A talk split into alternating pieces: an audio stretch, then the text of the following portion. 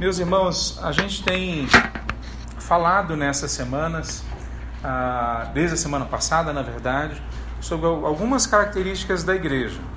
A gente tomou por certo que a gente entende já o que é igreja. Ah, certamente a gente entende alguma coisa, né? O Brasil é um país que, desde o seu começo, recebeu o cristianismo. Ah, o problema é que essas coisas que a gente acha que a gente entende podem, na verdade, estar erradas. E se elas estiverem erradas e nós nos apegarmos a elas com muito vigor, elas podem esconder a gente a, a possibilidade de entender a verdade, de entender a palavra de Deus. A gente tem feito um esforço de tentar entender o que é igreja. Ah, não é um esforço fácil, porque na verdade nós não vamos conseguir nunca compreender o que é igreja sozinhos. A gente precisa da ação do Espírito Santo. Agir em nós, abrir a nossa mente, dar clareza do, do, do próximo passo. Então, se ele não fizer isso, a gente não entende o que é a igreja. A igreja facilmente ela é confundida com uma organização da sociedade civil. Né? Facilmente a gente pode achar que nós viemos aqui para participar de mais um evento. Né? E a gente pode desvirtuar totalmente a proposta do que é a igreja. O culto aqui não é para o pastor e nem para demonstrar o quão bom nós somos em fazer uma coisa ou outra, cantar, ou, ou pregar, ou nos reunir. O culto é só para uma pessoa, para Deus. Nós temos uma única plateia, e o nome dele é Jeová, né? Jesus de Nazaré. E ele tem uma proposta, desde o começo, muito clara para a sua igreja. E é uma proposta que era muito clara, mas mesmo assim os discípulos tiveram dificuldade de entender. Talvez pela simplicidade, talvez porque dizia respeito a uma mudança, né? uma, uma contracultura, que ia contra então a cultura deles lá no primeiro século, que certamente vai contra a nossa cultura. Vai contra a nossa cultura familiar, vai contra a nossa cultura ah, brasileira, goiana. Então, entender a palavra de Deus é ao mesmo tempo uma tarefa que nós temos o compromisso do Espírito Santo de nos levar a conhecer toda a verdade. Então, por isso é possível mas ao mesmo tempo é uma tarefa difícil, porque se a gente não tiver a, a atuação, a ação do Espírito, nós simplesmente não vamos entender o que ele tem para falar para nós. Eu queria convidar você para abrir a sua Bíblia ah, em Atos capítulo 1. Nós vamos ler a partir do versículo 16. Atos capítulo 1, a partir do 16.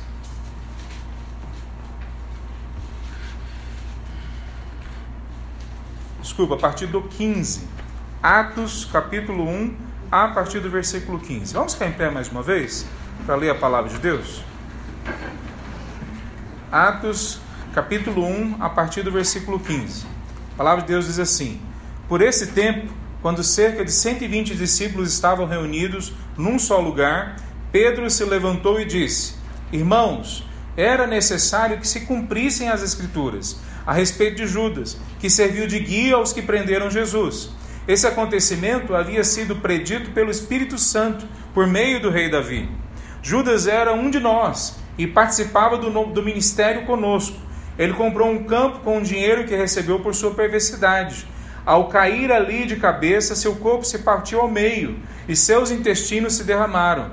A notícia se espalhou entre todos os habitantes de Jerusalém e eles deram ao lugar o nome aramaico Assaldama, que significa campo de sangue. Pedro continuou: Estava escrito no livro de Salmos que sua casa fique desolada sem ninguém morando nela. Também diz que o, que o outro ocupe seu lugar. Agora, portanto, devemos escolher um dentre os homens que estiveram conosco durante todo o tempo que o Senhor Jesus andou entre nós desde que ele foi batizado por João até o dia em que foi tirado de nosso meio e elevado ao céu. O escolhido se juntará a nós como testemunha da ressurreição. Então indicaram dois homens: José, chamado Barsabás, conhecido também como Justo, e Matias. Em seguida oraram: Senhor, tu conheces cada coração. Mostra-nos qual desses homens escolheste como apóstolo para substituir Judas nesse ministério pois ele se desviou e foi para o seu devido lugar.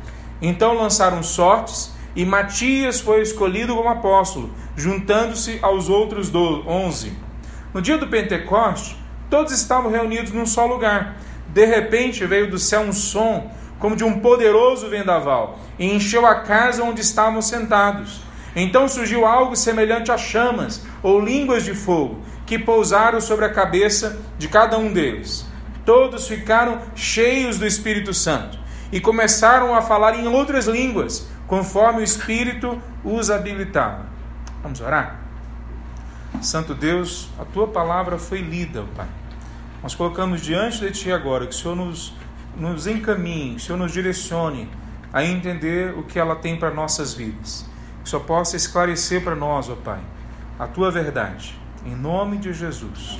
Amém, Senhor. Poderia sentar, meus irmãos. Quem é que está acompanhando você? Quem que anda com você no dia a dia? que dá o ombro para você, que dá a mão para você. Quem são as pessoas que ajudam você na sua caminhada? Não é só na igreja, mas na sua caminhada, no seu dia a dia. Quem que é a sua família? Sua família de fato. Quer dizer, a gente sabe que a nossa família nem sempre são os nossos irmãos de carne. A, a, a gente tem que lutar por isso, por eles. Mas às vezes a nossa família é o amigo que surge na hora da dor, que vem cuidar da gente. Quem são essas pessoas? Quem são as pessoas que Deus tem colocado ao seu lado para se mostrarem para você como uma referência no reino de Deus, como cuidado de Deus para você? Quem são essas pessoas? Semana passada a gente falou sobre líderes, mas hoje a gente não vai falar sobre líderes, a gente vai continuar. Nós vamos falar sobre essa comunidade que é a igreja, esse grupo de pessoas que a palavra de Deus chama de a nossa família, que mais do que a nossa família de carne e sangue, vai continuar com a gente pela eternidade, que vai continuar com a gente no novo céu e na nova terra que a palavra de Deus diz que vai vir a nós. Então, quem são essas pessoas que Deus colocou em volta de você? Essa não é uma pergunta fácil de responder, porque nas cidades hoje, cada vez mais, a gente está se distanciando das pessoas. A cidade produz em nós a, a um distanciamento e ela acelera uma fragilidade que já está dentro de nós. Nós nascemos, especialmente os mais novinhos, já numa sociedade em ebulição, em mudanças constantes, uma tecnologia que, que deveria nos aproximar, essa é a lógica, né? deveria nos, nos aproximar daquelas pessoas que estão distantes de nós, mas que de fato nos, nos afastam daquelas pessoas que estão próximas de nós. É mais fácil muitas vezes conversarmos com alguém do outro lado do Brasil do que conversarmos com uma pessoa dentro de casa que mora com a gente, nosso pai, nossa mãe, nossa esposa, nosso esposo. Então isso está tá, tá acelerando na sociedade hoje. Cada vez mais nós nos tornamos solitários, mesmo no meio da multidão. Cada vez mais nós nos distanciamos do grupo de pessoas que deveria ser o nosso suporte, mas que nem sempre é. E muitas vezes a própria igreja cai nisso.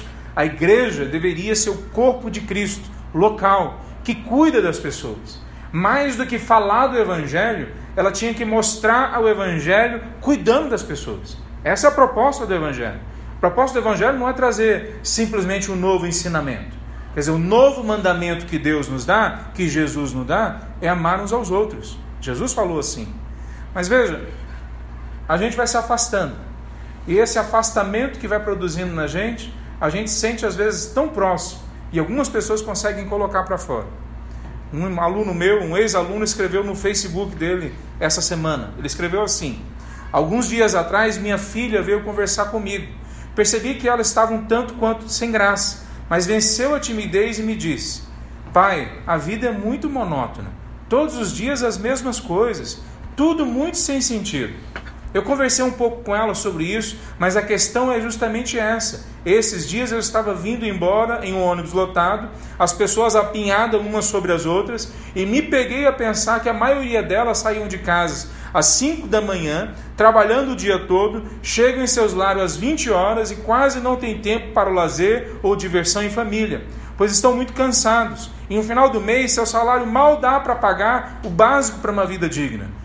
Sim, não podem ir ao cinema, quase nunca viajam, viajam, vivem para o trabalho praticamente e seus filhos são órfãos de pais presentes. Minha rotina não é diferente, é a mesma e sofro com as mesmas inquietações.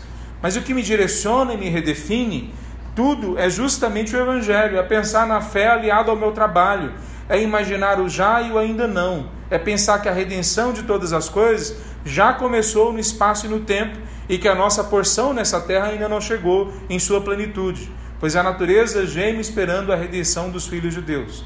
Portanto, eu penso que, mesmo que não seja fácil esse frenesi, Cristo está conosco em cada momento e sabe o que é cansaço físico, esgotamento, pois ele foi o homem de dores. E como disse alguém acertadamente, toda dor que parte o coração do homem, o homem de dores teve a sua parte. Júlio César é o nome dele. Sai de casa às 6 horas da manhã, 5 horas da manhã, volta às 8 da noite, todos os dias. É uma descrição que está acontecendo hoje, na maioria de nossas casas, na maioria das nossas famílias. Elas estão sendo destruídas enquanto ainda estão parecendo firmadas dentro de casa, todo mundo junto, mas sem conversar, sem ter tempo. Então, de novo a pergunta: quem é que anda de fato com você? É óbvio que a gente tem que levar a nossa família para um momento mais saudável, mas a palavra de Deus apresenta mais do que a nossa família nuclear. Ele apresenta uma família que invade todos os espaços, que está em todos virtualmente hoje em todos os países, que ela tem todos os rostos, todas as raças, todas as cores, que tem pessoas de todas as classes sociais. E quando eles são parte do corpo de Cristo de verdade, eles têm algo que ninguém pode produzir: ação do Espírito Santo de Deus dentro deles, que causa neles amor pelo outro, a misericórdia pelo outro, cuidado pelo outro. É sobre isso que a gente está falando. Veja, isso é tão diferente da proposta que outras organizações têm, que para nós é difícil entender como que isso pode ser realidade na igreja. Tem um filósofo chamado Felipe Pondé, Luiz Felipe Pondé, que, e é isso que acontece às vezes, que a própria igreja não consegue olhar o que está acontecendo ou o que ela produz, aí vem alguém de fora e vê o que a igreja está produzindo, mesmo com todas as suas possíveis falhas. Olha o que Luiz Felipe Pondé fala ao final de uma palestra dele. O movimento evangélico está mostrando que ele consegue produzir sensação de cidadania mais do que o Estado brasileiro. Por quê? Ele falou antes na palestra dele. Porque uma empregada doméstica, um, pedreiro, uma pessoa em qualquer situação, ela vai na igreja, ela ouve o evangelho, ela aceita Cristo Jesus e ela volta para casa dela com essa mensagem, com essa transformação. Aí o marido dela que bebia, que batia nela ou que não prestava atenção nela, começa a ver a mudança dela e em algum momento ele vai na igreja junto com ela e aceita o evangelho também. E aí ele abandona a bebida, ele abandona o vício, ele abandona uma vida desregrada e ele começa a ter mais dinheiro. Ele começa a cuidar da família. E os filhos deles começam a ficar felizes porque os pais deles estão felizes. E eles começam a gastar mais tempo junto. E aí agora eles vão todo mundo junto para a igreja no final de semana. E lá, talvez no único dia da semana, eles têm um ambiente de socialização. Eles têm um ambiente que eles podem falar que eles pertencem àquele ambiente. E aí, por causa disso, eles têm, pela, talvez pela primeira vez na vida, a sensação de que eles são cidadãos, de que eles são respeitáveis, de que eles são dignos. Se você quiser, olha depois a palestra do Luiz Felipe Pondé, porque isso é um filósofo não cristão falando isso, de uma observação sobre a igreja. E é exatamente esse efeito que a gente viu na igreja do primeiro século. Nós lemos agora o texto de Atos capítulo 2, eles caíam na graça de todos. Por que, que eles caíam na graça de todos? Porque eles falavam melhor do que os filósofos? Não foi esse o motivo. Eles caíram na graça de todos porque a música deles era melhor? Eles não, foram, eles não tiveram prédio, prédio para ter o culto deles até o século terceiro. Eles foram perseguidos quase todas as décadas. Algumas décadas, a, a, a, as pessoas da sociedade pensaram que já tinham matado todos os cristãos, porque eles colocavam eles para serem mortos. Mas eles não morreram. E eles continuaram, e a sociedade continuou vendo e se admirando desses cristãos no primeiro, no segundo e no terceiro século e por toda a história. Por quê?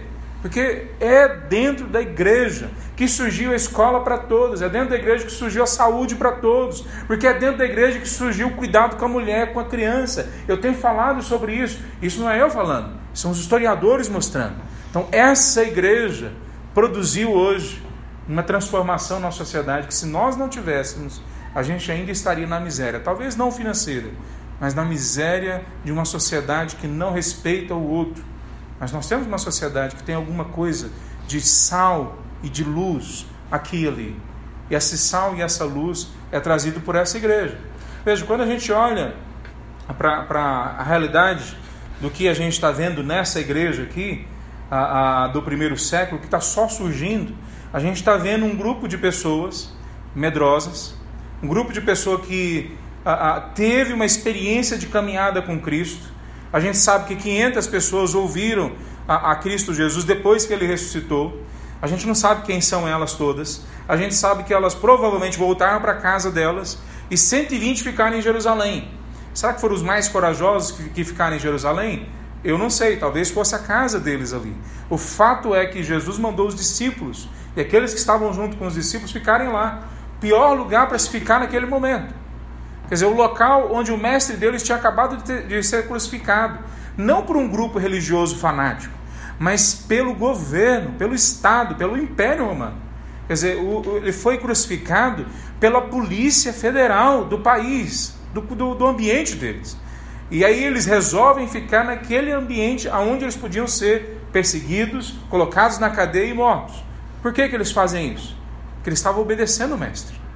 E aí nós lemos o texto que eles não estavam só obedecendo o que Jesus falou para eles, mas eles estavam provavelmente lendo as Escrituras e conversando e falando uns para os outros.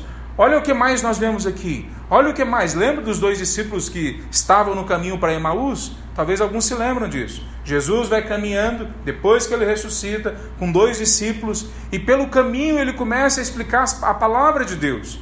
E eles não sabem que é Jesus que está ali.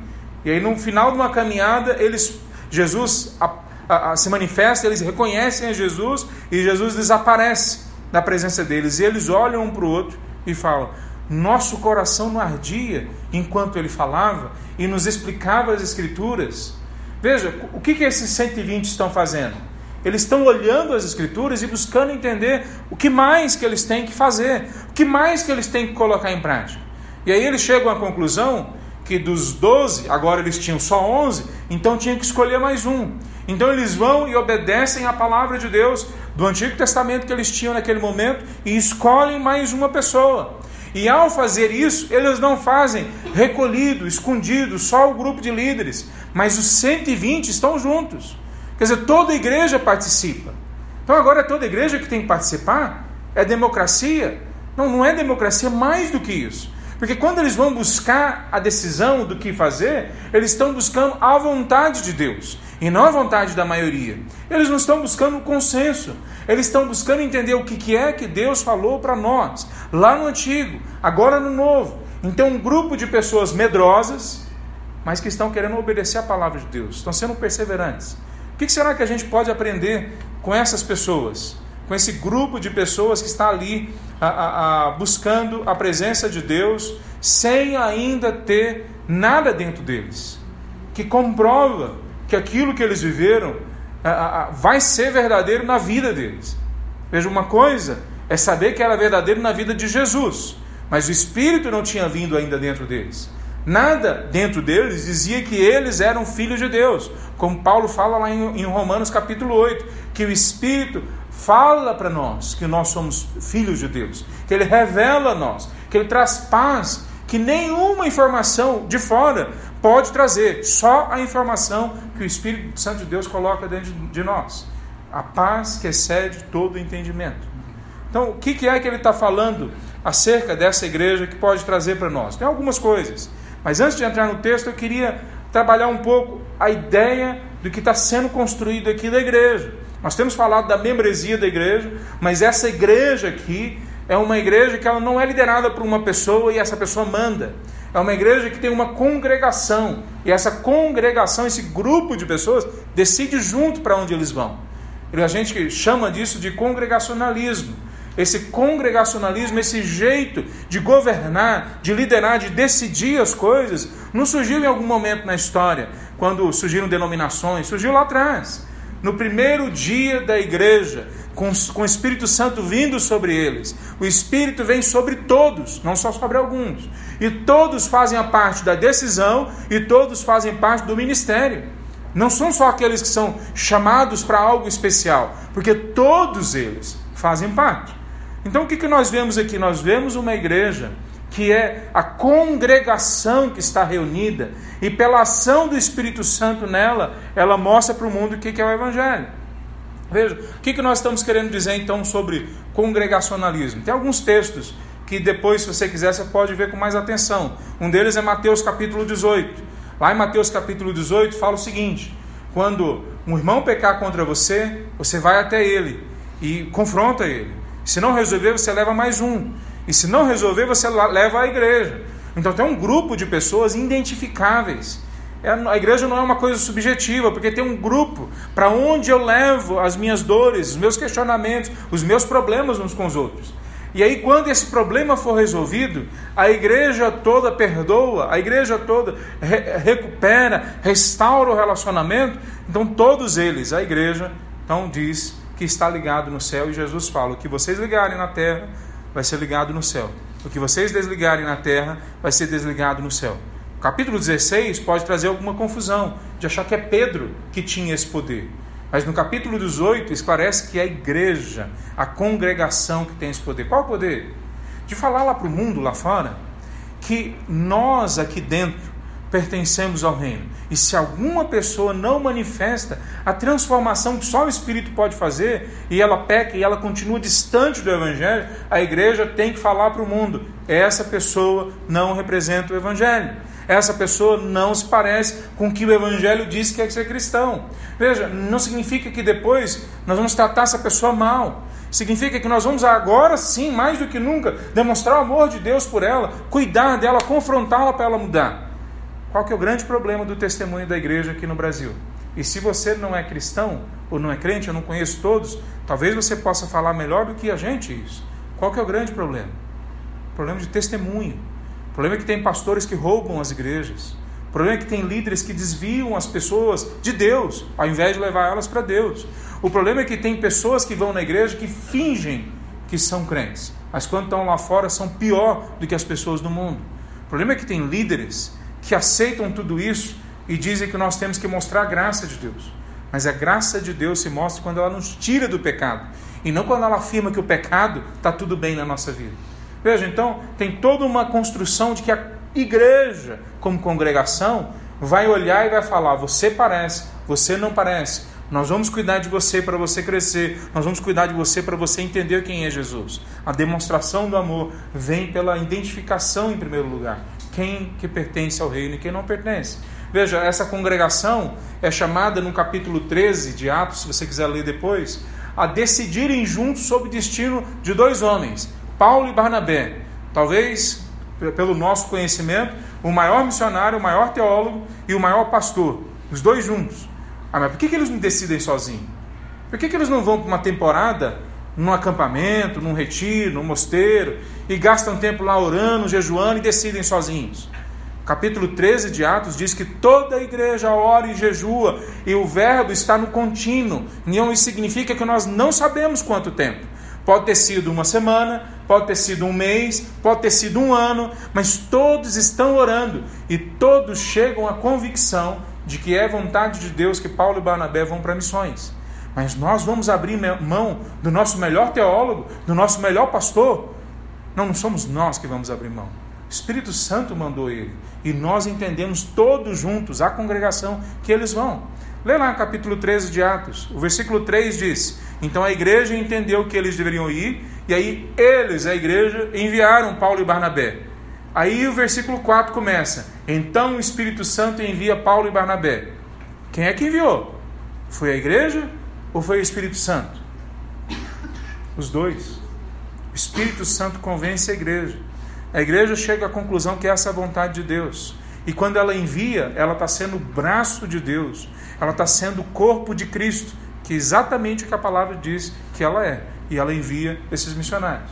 Então, essa igreja que decide, que age, que vive junto, ela tem pelo menos quatro características na, naquilo que a gente chama de congregacional. Primeiro, que cada igreja local é autônoma. Nós não temos um líder lá longe, ou mesmo lá perto, mas do outro lado, que manda na gente aqui dentro. Nós temos uma congregação que se ajoelha, que busca, que jejua, que ora, a aquele que é o único pastor, que é Jesus. E ele lidera então essa igreja, através do seu grupo de líderes, os presbíteros, que falamos semana passada. Mas ele lidera a igreja, os presbíteros não decidem nada sozinhos. Eles facilitam, eles ajudam, eles explicam a palavra, mas aí a igreja decide junto. E é a igreja local, numa localidade. Veja, isso é o que eles fazem ali no capítulo 1, que nós acabamos de ler. Mas isso também é o que eles fazem no capítulo 3 de Atos, que eu acabei de narrar. Mas isso também é o que Paulo fala no capítulo 5 de 1 Coríntios, quando ele fala para tomar conta da disciplina de um jovem que estava em pecado. E a mesma coisa que Paulo vai falando, versículo após versículo, sobre a igreja no Novo Testamento. 105 vezes que aparece a palavra igreja no Novo Testamento, quase 100 são referentes a uma igreja local. Não são referentes a uma denominação. Não são referentes a um conjunto, uma rede de igrejas, mas uma igreja local. Congregacionalismo está dizendo então que a igreja é uma comunidade autônoma, uma igreja local, uma comunidade autônoma. Segunda, que a comunidade como um todo é chamada a fazer parte da decisão e da ação. Bom, tem vários versículos. Romanos 12 fala que todos nós recebemos um dom, um ministério e um resultado dos nossos dons ou dos nossos ministérios. A gente vai falar sobre isso semana que vem. Nós, quando olhamos para 1 Coríntios 12, fala a mesma coisa. Efésios capítulo 4 ainda vai mais longe. Porque em Efésios capítulo 4 pega homens que são dados como presentes para a igreja. São os líderes. E para que, que eles são, são dados? Para trabalhar até morrer né, pela igreja. Não. Não é para isso que eles são dados. Aí eles são dados para sair por aí pregando evangelho, ungir as pessoas. Não, não é para isso que eles são dados. Olha lá em capítulo 4 de Efésios. Eles são dados para a igreja para preparar cada membro da igreja, para cada membro da igreja realizar o seu ministério. Então, se você não é crente, cobra daquele que é. Se você é crente, cobra de você mesmo. O cobra o quê? Que ser crente, seguir a palavra de Deus, significa que eu assumo a responsabilidade tanto de decisão como de ação dentro de um contexto de uma igreja local. Eu sou chamado, eu quem? Do mais novo ao mais velho. Todos nós que nos entregamos a Cristo Jesus somos chamados ao compromisso de decidir, não só os pastores, todos nós somos chamados ao compromisso de agir. A terceira coisa de uma, uma, uma igreja local, congregacional, é que ela busca ouvir a voz de Deus. Ela não está buscando simplesmente o consenso ou a maioria. Ela está buscando é a voz de Deus. Veja, o consenso e a maioria numa eleição é bem-vinda, não é necessariamente ruim. 1 Coríntios, 2 Coríntios capítulo 2, Paulo fala: se a maioria da igreja decidir trazer esse irmão de volta, então pode trazê-lo. Então, a maioria não tem nenhum problema, mas eles estão buscando ouvir a voz de Deus. Olha o que nós lemos no capítulo 1. Eu vou comentar um pouco mais logo, mais logo, mas eles jogam sortes. Ah, então pode jogar sorte? Agora pode, né? Pode jogar, mas lê o contexto que ele está falando. Se joga sorte, mas está buscando a vontade de Deus, não é minha vontade, não é eu que ganho, é Deus que ganha. Porque a gente quer ouvir a voz dele. Vou falar um pouquinho mais sobre isso. Mas por último, uma igreja congregacional é ela a igreja, que é a cidade sobre o monte que é a luz do mundo, que é o sal da terra. Não são pessoas isoladas que vão aqui e ali dizendo que elas são igreja, mas que não fazem parte de grupo nenhum, que não conhecem nenhum grupo que pode chamar de seu, que pertence àquele grupo, que, que tenha pessoas que cuidam daquele grupo dela e ela cuida de pessoas daquele grupo. Veja, em nenhum momento das Escrituras tem essa subjetividade. Nós somos chamados a, como grupo, mostrar para o mundo lá fora quem Cristo é. Olha só, capítulo 13 de João, versículo 35, fala assim: João 13, 35. Quando vocês amarem, ele está falando para os discípulos, quando vocês amarem uns aos outros, então as pessoas lá de fora vão saber que vocês me pertencem. Ué, mas a gente não mostra para as pessoas que nós somos crentes quando nós somos bonzinhos lá fora? Não é quando a gente dá pão para quem está com fome ou água para quem está com sede que a gente mostra para eles que a gente pertence a Deus? Não é assim que a gente faz? Segundo João, capítulo 13, versículo 35, essa não é a maneira principal que a gente mostra às pessoas lá fora que a gente pertence ao Pai. A maneira que a gente mostra que a gente pertence ao Pai é quando a gente olha a necessidade financeira do nosso irmão e a gente supre. É quando a gente olha a necessidade emocional do nosso irmão e a gente abraça e ora e cuida dele. É quando a gente olha a necessidade de mudança, de transformação, de acompanhamento de um irmão nosso, de dentro da igreja, e a gente cuida dele. Aí o porteiro daqui do prédio vê a gente cuidando um do outro, se alegrando um com o outro, saindo para almoçar, tomar café, e um visitando um na casa do outro. Aí ele fala: esse grupo tem alguma coisa diferente. E aí, a essa pessoa, nós vamos responder a ela: por que, que nós somos diferentes? Por causa do Pai. Aí ela entende quem é que nós seguimos. Veja, quando nós olhamos esse texto, ele está falando sobre essa congregação, ou essas congregações que são igrejas, igrejas locais. E antes de entrar no texto, eu quero rapidamente, porque eu fiquei com medo da hora que eu estava preparando esse texto, que alguém pudesse entender que a gente pode sair daqui e jogar na Mega Sena. Só por causa disso. Né? Eles jogaram, na, jogaram na, na loto ali, né? Só tinha duas chances, né? Só dois jogadores ou duas chances, enfim. E aí jogaram, então pode. Ah, agora pode jogar? Tem sete coisas que eu quero que vocês prestem atenção nesse texto acerca deles jogarem. Primeiro, que eles usaram um método muito, prova muito provavelmente a, a, semelhante ao Urim e Tumim, a, que é um método do Antigo Testamento, que o povo judeu orientado por Deus fazia para escolher os seus líderes e para decidir coisas importantes como ir ou não ir para a guerra. Ele não era usado para decidir quem ganhava na competição. Né? Não era usado para decidir quem ganhava mais dinheiro. Vamos ver quem, ganha, quem começa. Né? Não era isso. Era usado para ouvir a voz de Deus. Então, a segunda coisa, que qualquer ação mágica era proibida pelo Antigo Testamento. Então, os discípulos não estão fazendo mágica, eles não estão jogando sorte para tentar forçar a mão de Deus a agir em favor deles. Então, não é mágica. Terceiro, eles não usavam esse método para qualquer coisa na vida, eles usavam para a prática da lei, para mostrar na vida as coisas que são importantes e não as coisas que são fúteis. Por exemplo, Quarta coisa, eles escolhiam naquela época, naquele momento histórico, os sacerdotes do templo, fazendo usando o Urim e o Tumim, ou usando alguma forma parecida com o Urim e Tumim, que ele é muito antigo, esse Urim e Tumim tem mais de, de 3 mil anos. A gente não sabe se naquela época ainda tinha, mas eles usavam isso para decidir qual sacerdote iria trabalhar ali. Então eles não saíram para jogar na cena, não, não, é a mesma coisa. Né? A, a quinta coisa, a, os critérios para ser apóstolo não era simplesmente sair na pedrinha. Como que funcionava? Escrevia, escrevia o nome da pessoa numa pedra branca e colocava dentro de uma vasilha. Rodava essa vasilha, a pedrinha que saía primeiro, eles pegavam e viam o nome que estava ali. Então o critério para ser apóstolo não era se o nome dele saísse ali.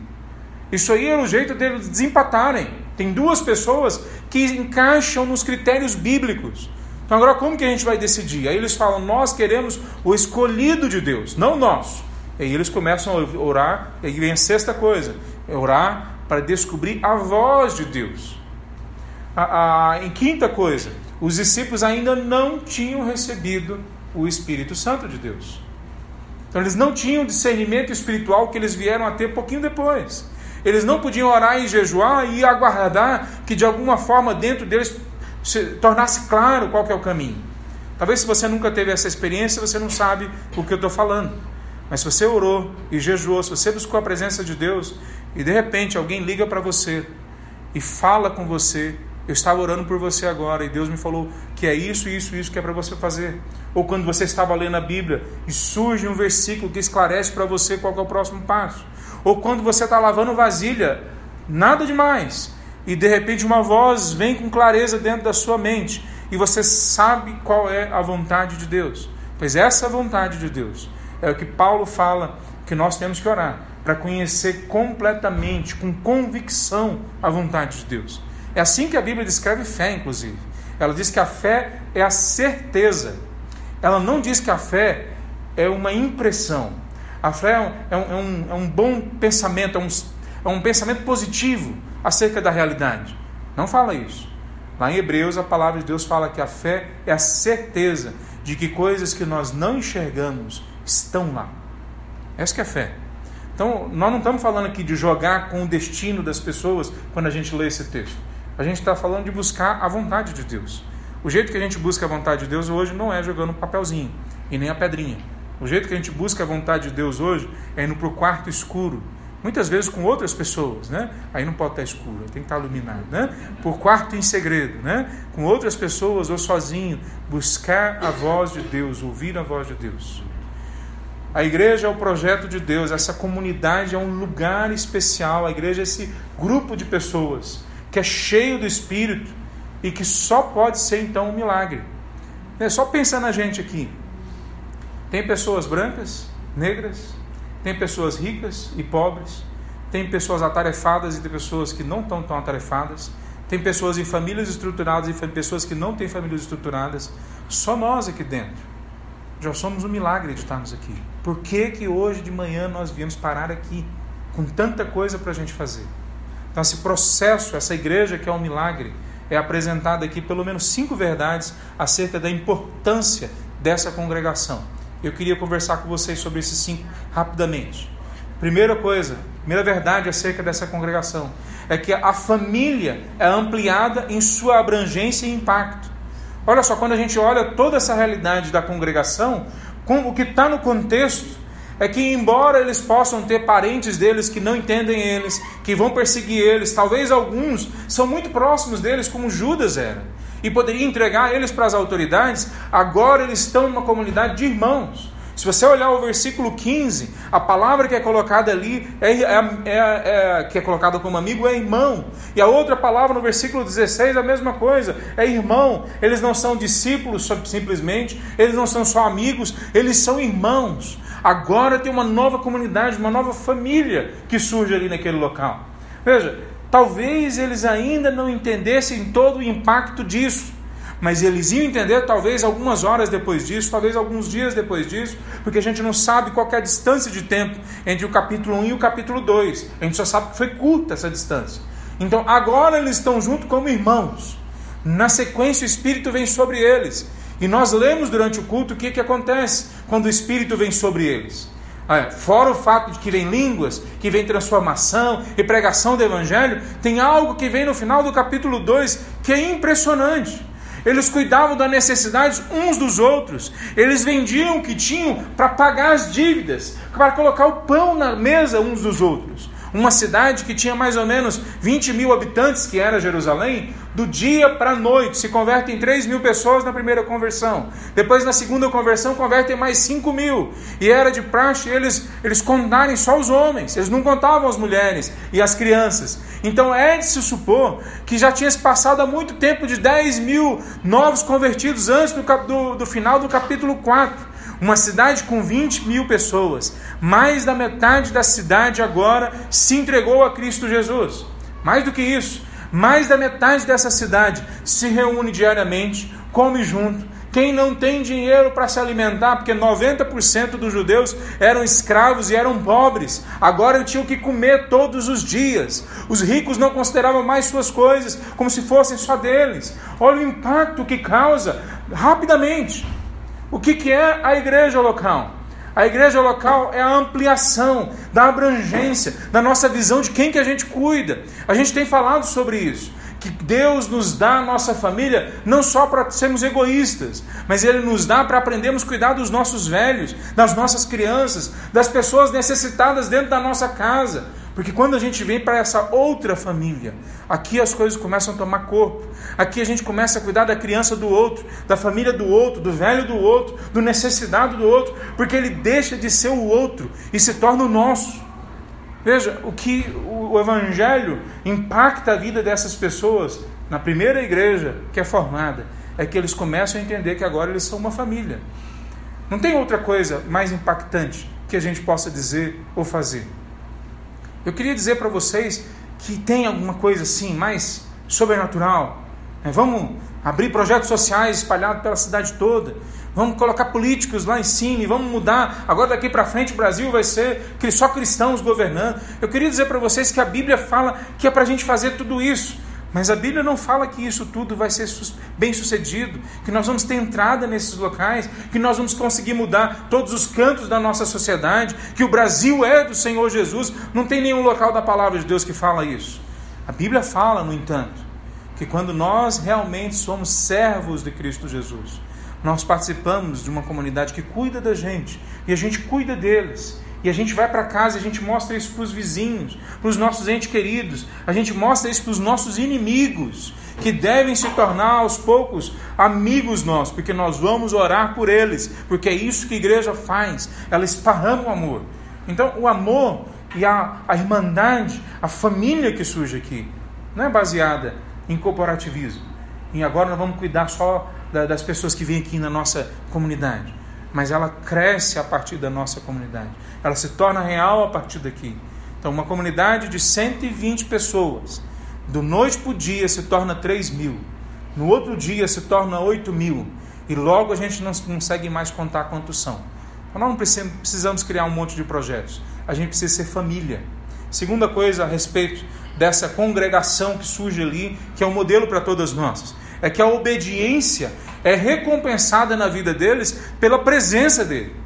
Veja, se eles não tivessem ficado em Jerusalém, se eles não tivessem voltado os olhos para as Escrituras, se eles não tivessem vencido o medo deles, a fraqueza deles, a fragilidade deles, se eles não tivessem enfrentado isso e perseverado, eles não teriam a presença do Espírito Santo no meio deles. É isso que muitas vezes acontece com a gente. A gente se acha cristão, a gente se acha evangélico, a gente acha que a gente leu a palavra de Deus, mas a gente não aguenta nem até segunda-feira sem se afastar do evangelho, da palavra de Deus. O que a palavra de Deus mostra para a gente no exemplo desses homens e dessas mulheres é que a perseverança em continuar na presença de Deus é presenteada pela própria presença de Deus. O Espírito Santo de Deus vem sobre a vida deles. Veja, quando ele vem sobre a vida deles, ele vem e faz uma transformação incrível. Se você olha o que está acontecendo ali com um, com um olhar mais, mais amplo na história, você vai entender que está se cumprindo Isaías capítulo 61, está cumprindo Joel capítulo 2, está cumprindo um monte de profecias milenares naquele momento através de um bando de medrosos, que não são mais medrosos, através de um bando de pessoas discriminadas e marginalizadas, mas que logo vão mudar o mundo ao redor deles. Por quê?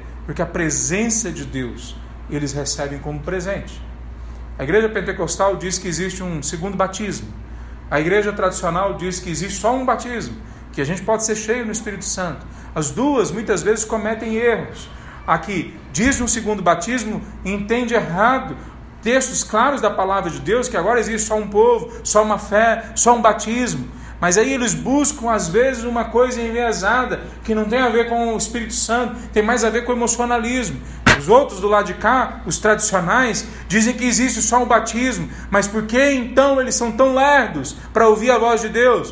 Por que então eles são tão lerdos para manifestar o poder de Deus? Por que então demoram tanto a entender que estão numa vida de pecado? Veja, nós temos que deixar esses, esses extremos, esses, essas polarização de lado entre tradicionais e pentecostais e voltar para a palavra de Deus. Quando o Espírito Santo de Deus vem sobre a vida desses homens, não interessa se é o primeiro, se é o segundo, se é o terceiro, se é o quarto, qual é a quantidade, quem era que estava ali na frente, não interessa nada disso, interessa o seguinte: quando o Espírito Santo de Deus veio na vida deles, eles não conseguiram mais voltar para a vida que tinha antes. Eles não conseguiram se jogar mais para a religiosidade vazia que tinha em volta deles. Eles não conseguiram mais se sentir sem sentido na vida, com vazio no coração. Por quê? Porque não interessa qual o nome teológico que dá para isso. É uma pessoa que entra dentro deles. Se chama Espírito Santo de Deus. Terceira coisa que a gente vê nesse grupo, que o medo deles é substituído por coragem e determinação. Quer dizer, a gente poderia até colocar isso como um subponto do ponto anterior. Se o Espírito Santo de Deus foi dado a você, o medo vai começar a desaparecer, porque o medo não fica onde há amor. Capítulo 4 de 1 João, versículo 18 diz assim: Esse amor não tem medo, pois o perfeito amor afasta o medo. Se temos medo, é porque tememos o castigo, e por isso mostra que ainda não experimentamos plenamente o amor. Nós amamos porque Ele nos amou primeiro. Quer dizer, João está mostrando para nós que se existe algum receio nosso de chegar até Deus, de mudar a nossa vida, de jogar fora os ídolos, de nos separar do pecado, é porque nós não conhecemos ainda o amor dele. Porque se a gente conhecer o amor dele, joga fora todo medo. O que faz homens e mulheres com suas crianças e seus velhos irem para a rua e serem imediatamente identificado com aquele que foi crucificado dias atrás. Alguns desses irmãos que foram para a rua foram crucificados, foram enforcados, foram cerrados ao meio. Que mais coragem a gente pode esperar de alguém? Pois essa é a coragem que Deus quer dar para cada um de nós. Para cada um de nós.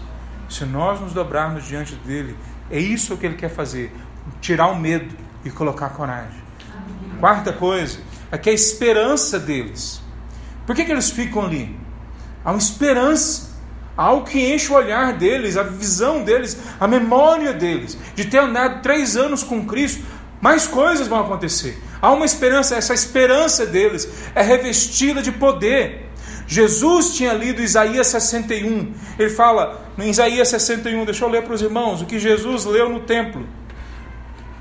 Isaías capítulo 61, versículo 1 em diante. O Espírito do Senhor soberano está sobre mim, pois o Senhor me ungiu para levar boas novas aos pobres. Ele me enviou para consolar os de coração quebrantado e proclamar que os cativos serão soltos e os prisioneiros libertos.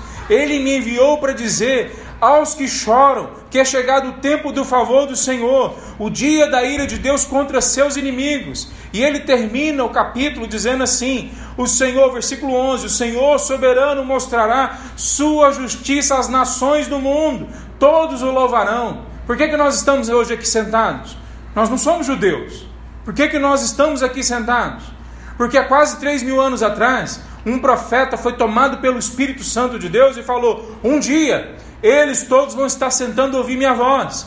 E nesse dia que nós lemos aqui no capítulo 1 de Atos, no capítulo 1 e 2 de Atos, os discípulos são tomados pelo Espírito. A esperança que eles ouviram de Jesus preenche o ser deles. E agora eles são a resposta para aquela oração, para aquilo que Cristo fala. Eles pregam o Evangelho aos pobres, eles trazem cura aos que estão doentes, eles trazem consolo àqueles que estão sofrendo, mas não são eles mesmos pobres, não são eles mesmos necessitados de consolo, não são eles mesmos marginais na sociedade, mas o Espírito vem sobre eles e eles se tornam a resposta para aquela sociedade, para aquele momento da história.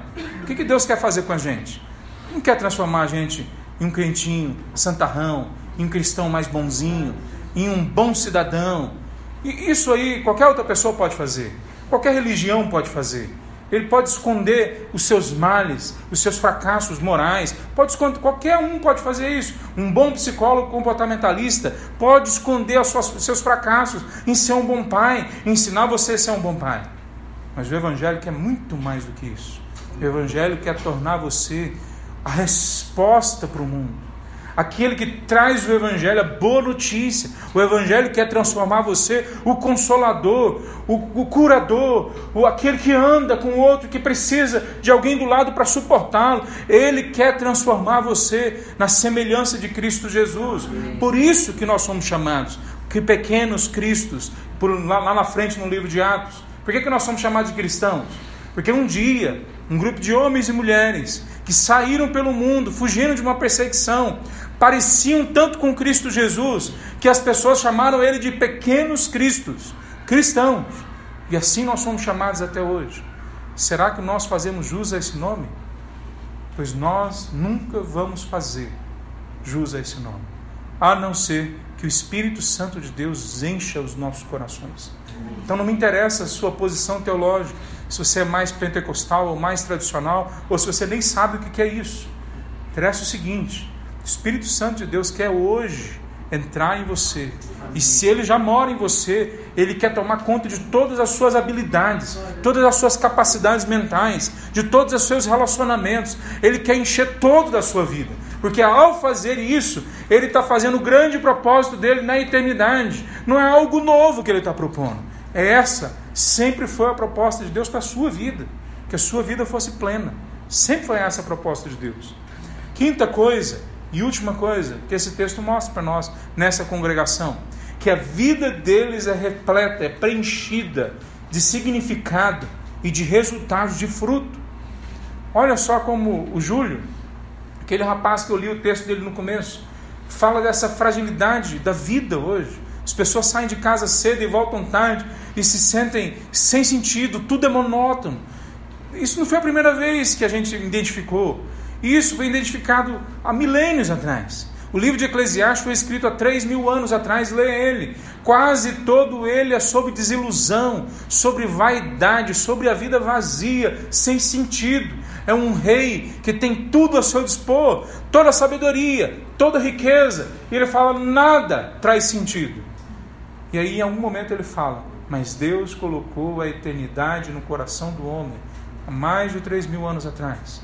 E no Novo Testamento isso fica claro quando aquele que é eterno vem morar dentro de nós, restaura o nosso sentido, restaura a nossa visão da vida e faz a gente dar fruto e resultados com base nisso, não mais com base na carne, no pecado, nas coisas que produziram destruição na nossa família, mas com base na vida do eterno dentro da nossa vida. Que, que ele faz? Ele re repreenche a nossa vida de significado e de frutos. Eu queria concluir dizendo o seguinte: que esse grupo de pessoas que a gente viu aqui no capítulo 1 tinham duas coisas que a gente precisa nos agarrar para que isso possa se tornar realidade nas nossas vidas. Primeira coisa que eles tinham é que eles tiveram a perseverança em esperar pelo Espírito. Meu irmão, meu amigo, minha amiga, aprendam isso. Não contem com um pregador para ensinar você a palavra. É bom isso, mas não contem só com isso. Não conte com outra pessoa vir toda hora te ajudar. Tem um ajudador, o nosso advogado.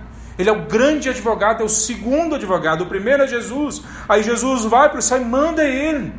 Espera por Deus. Chega na presença dele, espera ele falar para você o que é o Evangelho.